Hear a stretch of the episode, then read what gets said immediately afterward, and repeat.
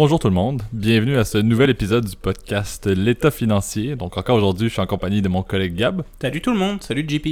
Et euh, comme on le fait depuis euh, bientôt, on arrive à notre troisième mois, si je me trompe pas, là, de- Ouais. déjà euh, de- de- de- depuis la création du podcast État financier. On va faire quelque chose de très peu spectaculaire aujourd'hui, c'est-à-dire maintenir nos mêmes deux segments classiques euh, au son de la cloche Oui. et dans vos poches. Oui, et puis on vous remercie aussi pour les, les bonnes écoutes qu'on a eues sur les derniers épisodes. Là. Euh, je sais que celui sur GM vous a beaucoup plu là, en, en termes d'écoute et puis en termes de statistiques.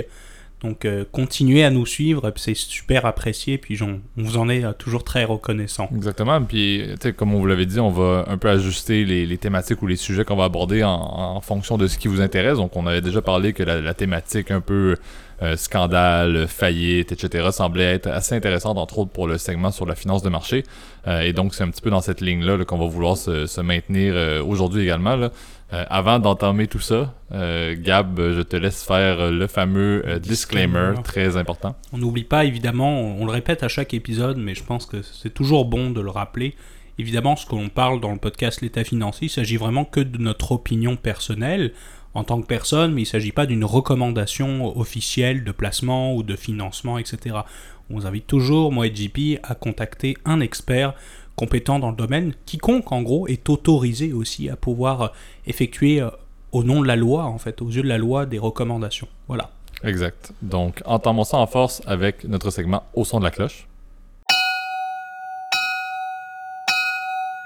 Parfait. Donc, euh, on va vous parler, comme j'ai un petit peu introduit là, au tout début du podcast euh, d'aujourd'hui, euh, un autre cas de, de faillite bancaire, là, un- qui a été un peu un scandale également là, lié à la crise subprime de 2008. En fait, on va vous parler de la compagnie qui a été partie il y a très longtemps déjà par les frères Emmanuel et Mayer Lehman, donc la fameuse compagnie ou la fameuse banque d'investissement Eh oui. Lehman Brothers. Euh, et donc, comme on, comme on veut vous parler un petit peu aujourd'hui, on veut vous expliquer euh, la, la chute de cette énorme banque d'investissement-là qui a été un petit peu le, le grand élément, le grand séisme, si on peut dire, qui a entraîné ou qui a vraiment fait réaliser l'ampleur de la crise des subprimes, de la crise de 2008. Euh, et c'est ce qu'on veut un petit peu rentrer euh, dans les détails. Euh, je sais pas si Gab, tu veux t'sais, peut-être parler un petit peu de quel, qu'est-ce que c'était Lehman Brothers avant tout ce qui s'est passé en 2008. Bah oui, oui, bah c'est sûr qu'en plus ça va nous revenir sur un de nos précédents épisodes, mais un peu plus en complément sur la compagnie Lehman. C'est pour ça que j'ai trouvé le, sujet. euh, c'est toi qui me l'as proposé cette semaine, euh, JP, puis je le trouvais euh, très intéressant. Euh, Lehman Brothers, en fait, euh, oui, c'est une, c'est une très vieille banque d'investissement new-yorkaise, en fait. Euh, son nom, en fait, je pense que ça date, en, en l'occurrence, quand même, du 19e siècle. hein, c'est très ancien. Euh, puis c'est une entreprise familiale en fait. Donc les frères Lehman à l'origine euh, qui avaient fondé évidemment le- la, la compagnie. Puis euh, ce n'est que dans les années 70 en fait que la, que la compagnie n'était plus gérée en fait par la famille Lehman. Donc Exactement. donc c'était une entreprise très familiale, puis c'est vrai que sur la street, en fait, euh, Lehman Brothers, c'était vraiment l'une des plus grandes banques d'investissement, comme l'était JP Morgan, Morgan Stanley, etc. Donc c'était euh, quand il y avait des deals importants à l'époque, euh, dans les années 70, 80, 90, Lehman était vraiment une entreprise extrêmement importante. Absolument. Et puis, tu sais, Gab l'a mentionné, c'était exactement au début des années 70, même en, en- en 1969, que c'était la première personne qui n'était pas de la famille, mais c'est un peu le point qui est noté dans l'histoire comme étant le, point de changement. Parce que c'est à partir de ce moment-là où la banque a vraiment commencé à modifier un petit peu leur stratégie, euh, dans le but d'être un petit peu au, au, au premier point, au premier palier des grandes banques qui font de l'ingénierie financière dans le but de créer des instruments financiers un peu plus complexes. On, on note ici la titrisation, on en parlera bien entendu un petit peu plus euh, dans les prochaines minutes. Mais à la fois, 1969, le changement de garde au niveau du CEO a été plus d'ingénierie financière, donc un petit peu plus de risque, parce que c'était des instruments qui étaient plus, en, en bon anglais ou en bon terme, un peu plus funky là, au niveau de- de- des Mhm. transactions, un petit peu plus exotique en français. Euh, mais également, il y avait la- l'aspect aussi que la banque a commencé à beaucoup être en avant au niveau de l'effet de levier, le fait d'emprunter beaucoup d'argent dans le but euh, de générer des revenus, ce qui, avec l'ingénierie financière, entraînait des risques très importants. Pour des banques d'investissement, c'est normal qu'il y ait de la prise de risque, mais ce changement de mentalité-là en 1969 avec le CEO a découlé de plus en plus vers de l'augmentation des produits exotiques et de l'effet de, levier jusqu'à bon, 2008. Ouais, exact. Puis c'est vrai que Lehman, tu l'as bien mentionné, a commencé à, à cette époque-là, en fait, à pouvoir aller dans des instruments beaucoup plus atypiques, en fait. Souvent, quand on travaille dans des... Quand par exemple, vous achetez, par exemple, des parts, par exemple, d'un fonds mutuel, ou quand vous êtes dans une compagnie de gestion, entre guillemets, traditionnelle, vous vous souvenez, on investit soit en actions, soit en obligations. Et là, c'est vrai qu'avec Lehman Brothers, là, on commence à toucher à des classes en fait de, de, placement qu'on dit alternatives, ouais. Euh, parce qu'on a des, des, instruments financiers qui sont que vous, en tant que petit porteur, vous ne pouvez pas acheter. Alors, euh, on l'a bien parlé, effectivement, puis je pense que ça peut être un, un point de départ, justement, sur la, la, fameuse titrisation. On en avait abordé, pareil, dans le, dans le sujet un peu sur la, sur la crise. Des... pas de la crise, ouais. C'est ça, sur la crise des subprimes. Mais la titrisation, en gros, c'est de transformer un actif en un autre actif, de le découper effectivement ou de le transformer en un autre actif. Euh, la plupart du temps, en fait, et puis Lehman était spécialisé justement euh, dans ces produits-là, en fait, euh, ça passe par des différents produits, en gros, titrisés, donc mis dans une espèce de package, en fait. donc là, le plus connu, effectivement, comme comme, euh, comme placement entre guillemets titrisé, c'est le fameux CDO, Collateralized Debt Obligation. Euh, en gros, c'est un espèce de package de différents produits de dette. Donc souvent, c'est des, des, hypothèques, donc des prêts immobiliers, euh, ça va être des cartes de crédit, donc des revolving, etc. Euh, des prêts auto qui sont mis dans une espèce de grosse boîte de placement et dans lequel en fait on va découper différentes tranches en fait. Donc euh, il y a une tranche qu'on appelle senior, une tranche qu'on appelle junior, donc qui est plus risquée, etc. Donc c'est des outils qui permettent en gros à certains investisseurs évidemment institutionnels de pouvoir investir dans des classes d'actifs très particulières avec des rendements euh, risques très comment dire euh, je sais que ça peut être un peu plus complexe là pour nos auditeurs, mais c'est vrai que c'est des instruments qui ont été très prisés et qui étaient très sécuritaires, euh, énorme, en fait, avant la crise de 2008, en fait. Effectivement, mais basé sur la stabilité du fameux collatéral de tout ce qui était les, bassins hypothécaires.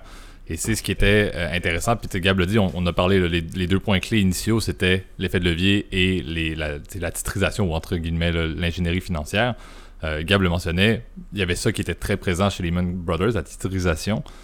Ce qui est arrivé au niveau de 2008, c'était, bon, on le sait tous, le, marché immobilier américain a chuté drastiquement, le collatéral ne valait plus grand-chose, les instruments financiers liés à la titrisation en ont pris également des pertes colossales. Et c'est justement ça qui était la base de la partie de l'effet de levier. Parce que à cette même époque-là, pendant que Lehman Brothers faisait des tonnes et des tonnes et des tonnes, des milliards de dollars de bénéfices liés à la titrisation, ils empruntaient à peu près 30 dollars pour chaque dollar de capital. Ah, donc ils étaient énormément endettés, donc effet de levier, avec des produits de plus en plus exotiques, donc de l'ingénierie financière dont la titrisation, fondée sur le fait que tout allait bien. Et ça marchait, c'était une prise de risque énorme, mais les rendements étaient tout aussi importants. Jusqu'à 2008, comme on l'a dit, le fait que le secteur immobilier américain ait chuté les CDO ne valent plus grand-chose. Donc, tout ce qui était basé sur les, titres de titrisation, les produits de titrisation ont perdu de la valeur. Donc, très mauvais pour les members d'un côté. Et de l'autre côté, ils avaient énormément de dettes à cause de l'effet de levier qu'ils prenaient dans le but de les mettre dans ces positions-là.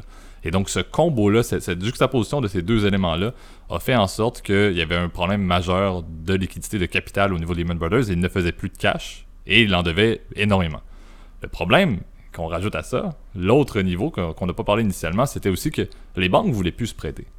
On parle souvent, et ça c'était une anecdote que j'ai, que j'ai tirée d'ailleurs de, notre recherche initiale, euh, on mentionnait que certains disaient que le, talon d'Achille, la base même du problème des banques d'investissement à New York, c'était qu'elles vivaient au jour le jour, liées aux prêts à court terme. À basé, sur le fait que les banques allaient continuer à se prêter à des taux qui étaient très bas. Mais avec le risque, avec l'inquiétude, avec les, petits soupçons que le marché commençait à aller moins bien, les prêts à court terme fonctionnaient plus aussi bien. Et une banque d'investissement était une à crise de une journée. Exactement, il y avait une crise de liquidité qui était à une journée même d'arriver, fonction de est-ce qu'on est capable de faire des emprunts interbanques à chaque jour, oui ou non? Si c'était le cas, la banque survit. Si c'était pas le cas, il y avait à ce point-là de problème entre la titrisation et l'effet de levier qu'on se ramassait avec des banques qui ne pouvaient pas survivre s'il n'y avait pas la capacité de s'échanger de l'argent l'un l'autre. Et qui dit problèmes de marché, inquiétudes, etc., les banques vont commencer à garder leur capital pour eux-mêmes, vont arrêter de s'en emprunter. Ou bien vont imposer des taux qui étaient, monumentaux. Puis pour vous dire aussi où, la, folie, entre guillemets, euh, allait, même si tout allait bien en fait avant 2008, c'est que même par exemple, non seulement Lehman Brothers achetait des fameux CDO, donc euh, faisait comment dire de la titrisation, mais faisait aussi le contraire, c'est-à-dire qu'elle créait des produits d'assurance défaut. Je m'explique. Donc ça, souvent, c'est quand un CDO, entre guillemets, il est plus capable de payer, c'est-à-dire quand, par exemple, euh, les gens font défaut sur leur prêt maison, bah, évidemment, la valeur de votre CDO va descendre, en fait, étant donné que ça vaut moins d'argent. Euh, vous n'allez pas pouvoir récupérer tous les intérêts.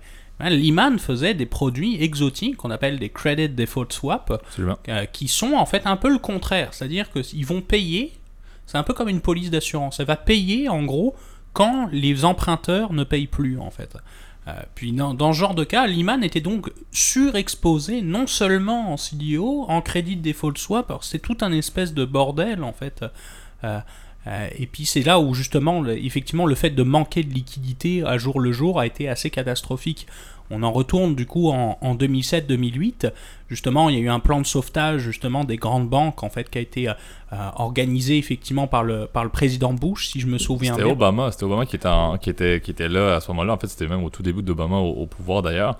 Mais ce qui est important de mentionner avant, c'est que ça, c'était pas avant Lehman, c'était après ce qui s'est passé à Lehman que ce plan de sauvegarde-là a été. Puis c'est quelque chose qui est très important qu'on pourrait aborder. Ah. Parce que le plan de sauvegarde a fait en sorte que l'ensemble de l'industrie financière est encore en vie aujourd'hui. Sinon, on ne sait pas ce qui serait arrivé avec la chute d'une banque. Si c'était pas de ce plan-là qui a été mis par la suite, tous les, problèmes se seraient maintenus. Est-ce qu'une autre banque aurait pu tomber? Toutes les banques étaient à un cheveu de tomber. Lehman est tombé et là, Obama et le gouvernement américain sont tombés en place dans le but de, mettre en place beaucoup de liquidité dans le système financier pour les protéger. Parce que pour faire simple, en fait, Lehman Brothers arrivait mettaient le fait que leurs prévisions étaient énormes, mettaient en, 2000, en 2007, là, ils allaient avoir des résultats incroyables, tout allait bien, c'était vraiment miraculeux, on dirait, Lehman Brothers. Et qu'est-ce qu'ils ont fait au final? Ils ont perdu, à cause de la crise immobilière, 613 milliards de dollars. qui dit perdre 613 milliards de dollars dit ben mon titre équivalent un petit peu plus de 80 dollars l'action n'en vaut maintenant plus que zéro.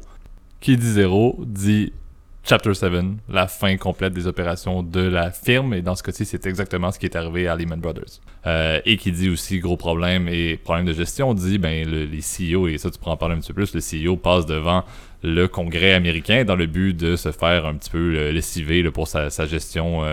sa gestion euh, manquée du, de, de, l'institution. Ouais, ça pour dire que, puis, oui, puis, c'est le fameux Dick Fold, si je me souviens bien, Richard Fold, euh, qui était euh, considéré comme un, en fait, un très grand banquier en fait, avant la, la crise de 2008, ben on l'a retrouvé complètement en fait en désarroi en fait dans, durant cette grande crise, incapable effectivement de pouvoir euh, déceler c'était quoi le problème. Puis c'est vrai qu'il y avait déjà en plus énormément de problèmes chez Lehman. C'est vrai qu'il y avait aussi une culture d'organisation aussi qui était néfaste entre guillemets. C'était quelqu'un d'assez étrange entre guillemets. Euh, puis ce qui n'a pas aidé entre guillemets l'entreprise à, s'en ressortir. C'est sûr que ça n'a pas été euh, évident aussi pour il faut les gens pensent que euh, Lehman Brothers c'est le mal absolu, mais il faut se dire que derrière aussi derrière cette entreprise, il y a des milliers d'employés aussi qui ont perdu du jour au lendemain. Vous avez dû probablement voir le, fameux panneau qui a été mis en enchère là, on, on, le voit quand la, chute, quand vous tapez la chute de Lehman Brothers dans Google, vous le voyez, cette espèce d'ancien panneau là qui était devant le, le bâtiment qui était sur la 5 avenue à l'époque. ou même la scène dans euh, The Big Short. Ah oui, oui, oui, c'est Où euh, la, la, la, la, banque, euh, la tour sur Wall Street se vide de tous ces employés qui ont chacun une boîte avec leurs effets personnels et quelqu'un dit à la sortie ne parlez pas aux médias, ne parlez pas aux médias, ne parlez pas aux médias. Euh, c'était une image assez marquante qui s'est passée. Tu sais, c'était un film, mais ça s'est passé réellement ceci. Mhm. Parce que du jour au lendemain, c'était fermé. Ça ne valait plus rien. C'était En fait, la date exacte, c'était le 15 septembre 2008 que la faillite a eu lieu. Euh, et puis, c'est assez marquant de noter également. Puis, Gab, tu l'as introduit. Là, le CEO est arrivé devant le Congrès et a dit, entre autres, on a sauvé le système financier après notre chute. Lui, il croyait pertinemment que ça aurait dû avoir. Bon, bien évidemment, sa banque n'existait plus, donc ça, a un effet, et sa carrière également a été emportée. Euh, mais c'était quelqu'un qui a, soulevé le fait qu'il croyait pertinemment que le système financier aurait dû être d'emblée sauvé et ça n'aurait pas dû prendre la chute d'une grande banque comme Lehman Brothers, dans le but que le gouvernement s'investisse autant qu'il l'a fait par la suite avec Obama. Donc, c'est quelque chose que, euh, que tu avais soulevé et qui est quand même assez clé. Le fait que l'argent du gouvernement est arrivé après, il y a eu plusieurs, et ça tu pourras en parler peut-être, il y a eu plusieurs fusions, il y a eu plusieurs banques qui ont changé de nom et qui ont été regroupées justement par le fait que, un, le gouvernement euh, l'exigeait, mais ça a été exigé pourquoi? Parce qu'il y a eu une chute massive, parce qu'il y a eu un, effet de choc. Cette, chute-là, personne ne la voyait venir. Et ça a eu un effet qui euh, maintenant est, marque l'histoire de la crise de 2008 sans Lehman Brothers quelle aurait été la crise, on Non, ne le saura jamais. C'est ça. Et puis c'est vrai que bon, l'autre, c'est sûr qu'il y a eu en- entre guillemets euh, après évidemment le quand ça a été parce que c'est sûr que c'était encore Bush justement qui était incapable de justement de trouver une solution. Il, dans les jours qui suivaient, il quittait son poste euh, normalement là. Donc c'est vrai que la, crise de 2008 entre guillemets a, a, permis en fait c'est ça la, fusion aussi de grands de, de grands de grandes banques d'investissement. Par exemple, JP Morgan et Chase, et Chase ont dû fusionner justement pour, pour s'en sortir. En gros, Euh, je sais aussi qu'il y a Bernstein aussi qui a, fusionné, justement, encore une fois, avec JP Morgan et Chase. Euh, du côté de la Bank of America, ils ont absorbé Merrill Lynch, qui était la, banque une des plus grandes banques d'investissement euh, américaines. Donc ça a fait en gros que, encore une fois, le too big to fail. C'est vraiment ça qui, qui marque désormais la transformation de ces grandes banques de courtage, aussi de sociétés de courtage, avec des banques de dépôt traditionnelles. Exact. Donc, c'était euh, un petit peu le, segment qu'on voulait faire. On, vous recommande de- d'écouter un film qui. En fait, le film, c'est Margin Call à écouter. Ce qui est intéressant, et, j'ai lu là-dessus encore une fois dans la préparation de notre, de notre épisode, certains disent que ce n'était pas. L'inspiration du réalisateur n'était pas, euh, n'était pas Lehman Brothers. Il mentionne que ce serait. Le réalisateur aurait dit Je m'inspirais d'une banque qui n'a pas fait faillite.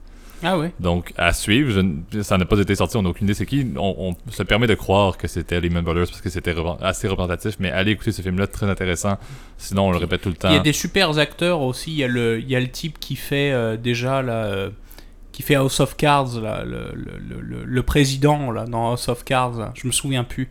Puis il y a le mentaliste aussi qui est là. là donc euh, c'est un super, c'est vraiment un super film là. Puis c'est ça, le, synopsis, on peut vous en toucher un mot. C'est justement, c'est, euh, des un, espèce de trader, un apprenti trader qui découvre qu'il y a durant la nuit à 23h30 que oh mon dieu, il y a tout le book, donc toutes les positions de la banque, elles sont complètement pourries. Euh, réunion, et en fait le film c'est comme une réunion pendant euh, à, à 3h du matin avec le président de l'entreprise, etc. Là, ils arrivent en hélicoptère, enfin c'était complètement... c'est la folie, ils ont quelques heures pour liquider le tout, là, donc c'est un peu l'ambiance, un peu l'ambiance Lehman Brothers en fait. Exactement. L'ambiance de la crise, parce qu'encore une fois, c'est pas euh, le 15 septembre qu'ils ont réalisé qu'il y avait un problème. Ils ont vu la soupe chaude au préalable avec la chute du, euh, du marché immobilier qui est arrivé soudainement, mais effectivement, euh, c'est prolongé un peu. Donc, passons maintenant à notre deuxième segment dans vos poches. Parfait. Donc, euh, cette semaine, à nouveau, un, un sujet, là, finance perso, qui nous vient de, de Gab. Eh oui, Euh, je vais te laisser l'introduire, Gab, le sujet, et puis on va, on va en parler là, un peu plus en détail là, pour vous aider à, à l'appliquer dans votre, dans votre vie personnelle. Oui, bah moi je voulais vous introduire en gros sur le fait de budgéter. Le, le titre original de la section là c'était un peu too much, là c'était euh, budgéter un premier pas dans la liberté financière. là. Mais bon, en gros la clé c'est de... Effectivement, JP Fanguin. c'est ça. Mais l'idée c'est ça, c'est en gros de, de parler en gros de stratégies qui vous permettent de mieux gérer en fait euh, votre budget. On entend de plus en plus parler en fait avec les courants minimalistes etc. là de de, euh, de vraiment de se serrer la ceinture entre guillemets. Mais euh, quelles sont l'idée c'était quelles étaient les grandes étapes en gros de la création d'un budget? Euh, toi JP par exemple tu peux nous introduire aussi peut-être dans ta vie personnelle comme ça ça va nous faire un, un point de départ. Comment toi est-ce que tu planifies ton budget? Effectivement, euh, encore une fois, moi, j'ai- deux axes un peu. J'aime recommander et est-ce que j'applique, c'est la question parfois. Là, euh, je je- je- je n'opère pas dans le monde de la finance personnelle, donc ce n'est pas un, problème. Mais dans, en discutant avec mes amis, souvent, tu sais, le budget est quelque chose que ça semble être très intéressant et que, que je me dis, c'est pertinent d'en faire un. Est-ce que moi-même, je prends le temps de faire un budget à chaque semaine, à chaque année, par exemple? Pas nécessairement. Pour vous dire, en fait, lorsque j'ai commencé à travailler comme toute bonne personne, j'ai décidé de me dire, bon, mais je vais commencer à mettre de côté un petit peu qu'est-ce qui rentre, qu'est-ce qui sort dans le but de entamer euh, de l'épargne. Donc, ma- mon objectif était, je vais épargner, je vais épargner, je vais épargner. Euh, et comment est-ce que je vais faire ça? Je vais faire un petit schéma classique sur Excel dans le but de déterminer qu'est-ce qui me reste euh, à la fin de chaque mois. Par contre, euh, une fois qu'on commence à, travailler plus euh, et qu'on continue dans les années, euh, c'est vrai qu'on l'oublie un petit peu parce que ben, l'épargne reste notre priorité, oui, mais je veux dire, l'épargne se fait un petit peu par elle-même, on s'en rend même plus réellement compte. Bah c'est bah c'est déjà un très bon point, honnêtement. Là. Je, je dois t'avouer, moi-même qui suis conseiller financier, je veux dire, dans la vraie vie, là, je te dirais, c'est déjà excellent. Là. Euh, C'est vrai qu'il y a plusieurs façons en fait de constituer son budget. Je dirais l'approche relax dans laquelle je, je ferais partie malheureusement, là. puis l'approche entre un peu plus stricte. T'es un peu dans le ventre mou, mon cher JP, en gros. Absolument, un peu, un peu in between. Mais je peux pas dire. En fait, moi, je crois que c'était un petit peu strict au début et maintenant plus, euh, plus libre. Bah, l'approche stricte, c'est sûr, moi je la visualiserais en gros comme quelqu'un qui souhaite avoir un, un budget très sérieux. Là. Donc, tu par exemple, je le recommanderais plus à des gens qui ont de la difficulté, en gros, à gérer en fait leur argent. Tu qui. euh, les gens qui ont par exemple eu des problèmes d'endettement. Euh, je vois par exemple peut-être une famille aussi. C'est sûr que c'est un peu plus important, étant donné que chaque sous-compte, entre guillemets. C'est sûr, si vous avez aussi des revenus faibles, c'est sûr que c'est important aussi de, le, de budgéter vraiment de manière stricte. Alors, un budget strict, en gros, c'est pas compliqué en fait. C'est tout simplement en fait prendre l'ensemble de vos dépenses puis de vous créer des cibles. Donc, par exemple, vous recevez ça au net, vous dites bon bah parfait, moi mon pourcentage que je veux, par exemple en épicerie, donc pour faire les courses, c'est tel, tel montant. Euh, c'est tel montant pour, euh, pour ma voiture, c'est tant pour mes assurances, pour mon loyer évidemment, euh, etc. Pour mon prêt si jamais j'en ai un, etc. Donc il faut le coup là pour le coup vous avez effectivement plusieurs outils. hein. C'est sûr que soit utiliser un relevé de compte c'est la manière la plus euh, la plus standard ou la plus euh, Ouais. la, la plus old school. Mais vous pouvez aussi utiliser plein d'outils. là. Il y, a, y a plein d'outils comme par exemple comme Mint ou, ou des ou des ou, un- ou c'est bête mais juste un, un vieux tableur Excel. Absolument, plusieurs Ça- versions également. Euh, C'est juste des tableurs Excel, vous pouvez en télécharger un facilement sur Internet et l'utiliser. là. C'est- Ça prend pas, euh, ça prend pas quelque chose que vous devez monter par vous-même là, si vous voulez pas vous casser la tête parce que vous avez des, des connaissances de base en Excel. là. Euh, pas besoin de vous monter quelque chose avec des formules. Vous pouvez littéralement en télécharger un, ça fonctionne très bien. là. C'est ça. Et puis c'est bon, le- cette approche-là, c'est sûr que elle est entre guillemets assez stricte. C'est-à-dire que bon, euh, vous faites des suivis, par exemple tous les 2-3 jours, par exemple, pour me dire où est-ce que j'en suis dans mon budget. Si vous voyez que vous dépassez, bah, c'est sûr qu'il faut épargner dans un autre, côté. Euh, c'est ça. C'est sûr que dans cette approche-là, évidemment, c'est que c'est un peu, c'est quand même contraignant. C'est-à-dire que vous laissez. euh, Moi, je sais que j'avais débuté aussi quand j'étais jeune pro, pareil. J'avais commencé effectivement, puis moi je me mettais, j'étais vraiment très strict. On était payé à la semaine à l'époque. Euh, puis je sais qu'à à toutes les semaines, il me restait zéro parce que j'avais créé des sous-comptes, par exemple, pour chacune de mes dépenses. Mais si vous vous sentez, entre guillemets, dépassé, bah, c'est sûr que ça peut être une, un- une façon facile, en gros, de constituer votre budget. Alors c'est sûr, n'oubliez pas aussi les dépenses imprévues aussi, d'où l'intérêt de constituer en même temps que vous faites votre budget, votre plan d'épargne. C'est sûr que c'est important là. Puis il y aura l'approche la plus souple. Là. Je pense que c'est plus nous, là, Ouais. rendu là. là. Effectivement. L'approche souple, en gros, c'est de se prélever, en gros, c'est de pas vraiment compter à proprement parler, mais juste se laisser des cibles pour les remboursements d'épargne, en fait, pour les remboursements de prêts, puis l'épargne qu'on souhaite mettre, puis le, agglomérer le tout. C'est sûr que si vous voyez que vous dépassez un grand, dans de grandes lignes, bah, c'est sûr qu'il faut se poser des questions. Soit quand si vous êtes trop en, short, bah parfait, vous pouvez remettre plus. C'est un peu ça que je le vois là. Exactement. Et puis, tu moi, si je peux euh, aborder un petit peu plus le côté euh, utilisation, là, parce que c'est pertinent de savoir bon, quelle approche prendre et comment le mettre en place. Et plusieurs se demandent est-ce que un, budget est pertinent uniquement pour moi en tant qu'individu? Alors que plusieurs personnes, comme on l'a mentionné, c'est bien beau se faire un super tableur Excel, faire ça pendant six mois. Si à partir du septième mois, on le laisse sur notre bureau de travail de notre, de notre laptop, ça va rester là, ça n'aura pas beaucoup de valeur ajoutée. Donc, moi, Mhm. ce que j'aime bien, c'est que je crois que dans, dans le cycle de nos projets dans la vie, là, nos projets financiers, un budget est toujours pertinent. Euh, bon, Gab l'a mentionné, si on commence et qu'on veut avoir un plan d'investissement, c'est sûr qu'un budget va probablement être discuté ou fait avec un conseiller ou un expert, ou va être même recommandé de le faire au préalable. Donc, premier segment, souvent quand on est, comme Gab l'a dit, jeune pro, plan d'investissement implique un budget. Souvent, une autre forme de transaction importante, l'achat d'une propriété. Une propriété a un impact de beaucoup Ah un, oui. un- un poste de dépense majeur, là, donc le paiement de ton prêt hypothécaire. Euh, je crois que ça aussi, c'est un élément que les spécialistes hypothécaires vont également aborder. Le fait de regarder un budget, vont même regarder, si je me trompe pas, même ça fait partie de la qualification pour un prêt hypothécaire, de faire le budget pour déterminer quel est exactement. Sinon, même. C'est pas, requ- les- pas requis, mais c'est sûr que c'est fortement recommandé, effectivement, pour être sûr que ton client, il s'assure évidemment que les- il, il dépasse, il soit correct. Là. Puis c'est fait pour ça d'ailleurs, hein, vous le savez, les critères de qualification pour les prêts, c'est pas fait pour avoir des chiffres entre guillemets, c'est vraiment pour votre bien aussi. C'est pour éviter que vous soyez trop endetté et puis que vous soyez étranglé. euh, Incapable de faire vos paiements ou de- de- d'arriver avec des une capacité de dépenser et de profiter de votre vie également tous les jours. Et donc ça, c'est peut-être, moi je considère vers le, le milieu de votre vie financière et vers la fin de la vie financière, un autre grand moment Ah oui, qui est lié au budget, retraite, oui. le- la retraite, le plan de décaissement, le plan de retraite qu'on peut appeler, peu importe le terme qu'on utilise, mais c'est également un autre moment où on se fait rappeler à l'ordre en disant le budget est pertinent. Donc moi ce que j'aime, c'est que c'est bien beau, voici comment on peut le faire, mais également voici les utilisations et surtout vos experts, vos conseillers, vos spécialistes euh, financiers vont tout le temps, selon moi, vous rappeler par ces grands moments-là. Le plan d'investissement, l'achat d'une propriété et le plan de retraite, ces trois grands moments qui vont au moins vous impliquer d'aller retourner voir votre bon vieux tableur Excel que vous aviez enregistré euh, il y a de cela 15 ans sur votre bureau. Donc au moins, ça vous permet d'avoir des rappels à l'ordre. Si on n'avait pas ces rappels à l'ordre-là et que ça n'avait aucune utilité, je crois que le budget serait délaissé assez rapidement par tout le monde. Mais le fait que c'est facile à faire, comme Gab, tu l'as dit, il y avait plusieurs options qui existent, mais également le fait qu'on se le fait rappeler fréquemment et également que vous le faites rappeler dans un Mhm. magnifique podcast euh, francophone sur la finance euh, qui se nomme l'État financier.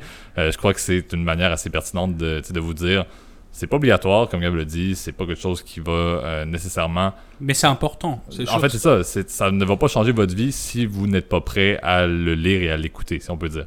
C'est bien beau le faire, mais c'est des chiffres et ça montre qu'est-ce qui vous reste, qu'est-ce qui vous, qu'est-ce qui vous reste pas. Si vous n'êtes pas prêt à faire les changements ou les ajustements ou profiter des changements ou des ajustements, eh bien au final, ça, ça ne sert pas à grand-chose. C'est vraiment l'adoption qui définit est-ce que oui ou non vous allez trouver le budget pertinent pour vous. Oui, puis l'erreur que je pourrais dire, c'est que les personnes qui se retrouvent sans budget, ou soit sans idée générale en fait de leur budget, le problème majeur que je peux trouver, bah, le premier, on l'a nommé juste avant, mais c'est le- c'est l'endettement progressif. C'est sûr que on en avait déjà parlé dans les pires erreurs en finance personnelle. Je pense dans, dans- il y a deux ou trois épisodes là, on avait parlé euh, l'erreur avec les revolving par exemple. C'est comment dire l'un des exemples. C'est que souvent les gens qui ne savent pas budgéter, bah, c'est sûr qu'ils peuvent se retrouver dans des situations beaucoup plus complexes.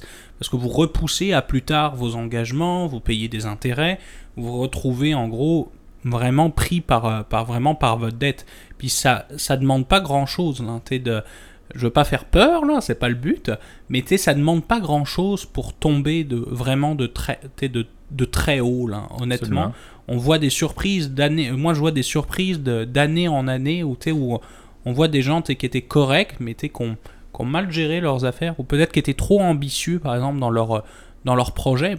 Tu l'as bien mentionné, je trouve, JP, pour le pour l'achat d'une maison, souvent les gens ne réalisent pas. Ils disent Ah oui, bah, ça se repaye tout seul. Eh non, erreur. Une maison, ça se repaye pas tout seul. C'est que ça demande beaucoup de. Et puis, franchement, je, je trouve que c'est même courageux, honnêtement, de, moi, je ne serais pas prêt aujourd'hui à faire ce pas-là parce que ça prend beaucoup de temps. Les réparations, l'entretien, euh, le, les, travaux, etc. Euh, ça prend du temps, puis c'est pas toujours évident là, de, de consacrer tout son budget, par exemple, à sa maison, etc., tout en payant toutes les autres choses à côté. Oubliez pas, en plus, si vous êtes en famille, les enfants aussi coûtent très cher aussi, on l'oublie. Souvent, les, les parents ont tendance à l'oublier, c'est un point très important. Exactement. Puis au-delà de l'endettement progressif, qui est peut-être un premier problème et le principal, je crois qu'un un deuxième problème, et ça fait un petit peu un lien encore une fois avec le, le- le but de notre podcast, c'est peut-être un petit peu l'indifférence ou l'incompréhension de la finance. Je crois que le budget est une porte d'ouverte assez simple Mhm. et assez compréhensible pour tout le monde qui s'intéresse pas du tout à la finance, mais qui veulent quand même comprendre ce qui se passe. Donc, si quelqu'un ne s'intéresse pas du tout au budget, je crois que ça ferme la porte presque en entier de la finance, parce que c'est un des tapis rouges ou une des entrées les plus simples, selon moi, euh, dans ce monde-là, qui, comme on le fait à chaque podcast, est assez complexe et implique plusieurs sujets, implique plusieurs éléments qui sont fort intéressants, mais aussi qui sont pas pour tout le monde. Donc, je crois que le, le fait de ne pas faire un budget vient également entraîner un petit peu des, des œillères là, pour, euh, pour euh, la, la compréhension ou l'intérêt au niveau de la finance. Et euh, comme on dit souvent, le, le but de tout ça et, et notre volonté, c'est d'assurer que même si quelqu'un n'a pas beaucoup d'intérêt, mais qu'il y a quand même assez de, de, de questionnements ou de, de questions qui peut se poser dans le but d'aller chercher ses réponses. Donc le budget, selon moi, est un, un autre gros problème de ne pas budgéter. Le fait de peut-être limiter sa, sa volonté ou sa compréhension de la finance, qui est un, un- un fardeau là, qui Puis- va vous suivre. là. Puis autre problème, je dirais, le manque d'épargne du coup. C'est que souvent, on vous retrouvez, si par contre, on, on- qu'on est allé du plus extrême avec l'endettement progressif ou la méconnaissance, entre guillemets, de la finance, mais il y a aussi le fait de ne pas pouvoir épargner. C'est vrai que c'est un mal, surtout de nos jours, donc... Vous le savez, on est dans des sociétés qui sont de plus en où on vit de plus en plus vieux et on aura nécessairement le besoin de plus d'épargne pour nous-mêmes, pour convenir évidemment à nos revenus. on avait parlé de la règle du 70% des revenus nets, enfin, euh, on avait parlé de ça en grande ligne, mais c'est sûr que c'est un point extrêmement important là, de, de bien maîtriser euh, le, le, le, bien maîtriser en gros l'utilisation en fait de votre épargne. Alors c'est vrai que vous, pourriez vous retrouver dans une situation où c'est dommage, vous n'avez pas assez d'argent pour votre retraite ou pour un projet en particulier. Et c'est vrai que le fait d'avoir budgété, là au moins vous avez un horizon clair. Et moi je vous dirais, la façon la plus simple aussi, si vous ne savez pas budgéter, euh, soit consulter, il y a plein d'associations entre guillemets pour qui, qui viennent, là c'est plus pour des situations un peu extrêmes, Parlez-en, il y a plein d'associations qui peuvent aider à vous faire votre budget si jamais vous n'êtes pas capable de le faire. Sinon, vous avez toujours votre conseiller financier, c'est son job d'aller regarder ça avec vous. Euh, puis je pense que ça coûte rien, entre guillemets, de demander l'opinion de quelqu'un qui, voit des, qui voit de l'argent tous les jours pour pouvoir faire, comment dire, pour pouvoir se faire une opinion. Exactement. Faites-en un, puis par la suite, regardez comment est-ce que vous pouvez l'intégrer dans votre vie courante. C'est un petit peu ça la réflexion qu'on vous fait aujourd'hui. Euh, donc c'est ce qui euh, conclut ce deuxième segment, donc le segment dans vos poches. Euh, je vais, je vais te laisser Gab faire le, mot de la fin, parce qu'encore une fois, on est, toujours aussi appréciatif de, vos écoutes. On est également très content de voir que le, podcast tient son cours à chaque semaine et, on, et on essaie de le faire de la manière la plus stable pour vous à chaque lundi. Euh, et on, doit dire, on trouve qu'on est, euh, on, aime vos feedbacks parce qu'on obtient beaucoup d'inspiration de ça. On ajuste beaucoup également nos segments, notre manière de traiter le podcast euh, avec vos retours parce que ça nous apporte encore une fois des podcasts qui, selon moi, sont beaucoup plus raffinés. On, va, on en fera un jour un, petit retour sur quel était notre premier podcast par rapport à où est-ce qu'on en est maintenant. Je trouve que ça a vraiment, je, trouve que même notre contenu. Absolument. Et ce n'est pas, ce n'est pas grâce à nous, mais c'est vraiment grâce à vos retours. Donc ça, si c'est ma petite partie de la conclusion que Gab va vous faire, c'est continuer à commenter. on apprécie beaucoup vos retours. Ça. Ça, modifie et, sachez-le, ça impacte beaucoup nos décisions qu'on fait. Oui, puis c'est ça. Et puis n'oubliez pas de, de, nous faire connaître en mettant les likes, en mettant, en vous abonnant à la chaîne YouTube ou même sur, par exemple, sur les autres plateformes de podcast. Euh, Spotify, Google Podcast, Apple Podcast, Overcast, Amazon maintenant, etc. Euh, c'est toujours très apprécié. Puis comme on vous l'a dit au début, on en est hyper reconnaissant. Voilà. Donc, euh, bonne semaine à tous. Salut, bonne semaine.